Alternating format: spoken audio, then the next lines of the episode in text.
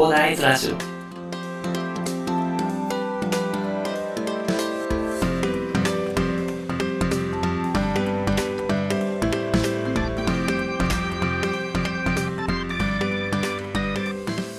はい、おはようございます。こんにちは。こんばんは、小田です。この番組ではですね、一級建築士、ブロガー、ポッドキャスター、セールスデザイナーの私がですね、サラリーマンの方が楽しく生きるために役立つ情報を、リノベーションや建築を中心にお話しさせていただいております。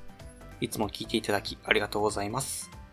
さて、本日はですね、10月16日金曜日ということでね、あの、建築コラムということでお話しさせていただこうかなと思うんですけど、まあ、今回はね、ちょっとあの、ニュースというか調べてた時に、DIY フルリノベーションでここまでできる世界に一つだけの家づくりという記事をね、あの、ライフリストさんというところでね、なんか書かれてたので、まあ、あの、こちらですね、なんかご紹介したいなと、ご紹介したいなというか、私がですね、あの、そもそも、あの、将来的にはその DIY でリノベーションをしてますみたいなと思っていたので、まあ、すでに興味があったんですよね。どうなんですかねなんか私結構、まあ、石川出身だったりするので、まあ、結構今、千葉、千葉でもまあ結構落ち着いてはいるんですけど、ちょっと都会というよりは、まあ、ちょっと田舎っぽいところの方が私は好きだったりするんでね。まあなんかちょっとそんな感じのところで、まあちょっと古いというか中古物件でも買ってね。まあなんか自分が建築士なのでね、まあそこの家をね、まあ DIY しながら、でまあリノベーション自分でしてね、なんかまあ住めたらいいなとか思っていろいろ本とかも読んでたりするんですけど、まあそれでね、そのやりたいことっていうのをね、もう実現されている方がいらっしゃるということでね、まあちょっと興味を持ったので、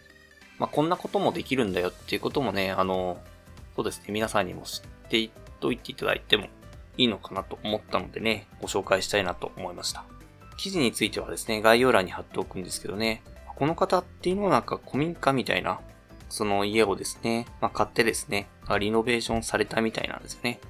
なんかもともと、なんかいろんなリノベーション可能な、なんか賃貸物件かなんかで、なんかリノベーションのなんか、リノベーションというかなんでしょうね、DIY のなんかスキルっていうのをなんか磨いてきたらしくてですね、なんか結構いろいろスキルがあるということで、結構この人かなりレベルが高そうな人なんですけど、まあその人がですね、なんかやっと物件を見つけたということでね、家を1年間かけて、まあ、フルリノベーション DIY で行ったというところでしたね。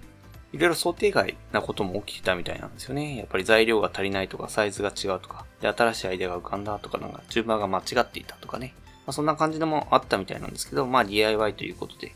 なんかね、楽しく、楽しく、楽しく、なんか結構いろいろ大変だったこともあったみたいなんですけど、なんかやってたと。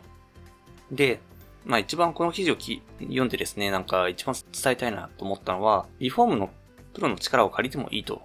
あの DIY フルリノベーションであってもね、あの、リフォームのプロの力も借りていいっていうことが、あの、挙げられてたというところがね、この記事のすごいいいところかなと思ったんですよね。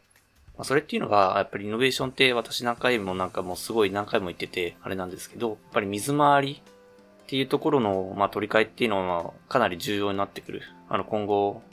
快適に生活していく中で。で、それであの、水回りの工事っていうのも結構危ないのでね、やっぱりちょっと素人が勝手にやるとね、もう本当手を切断とかね、まあ、結構高圧でね、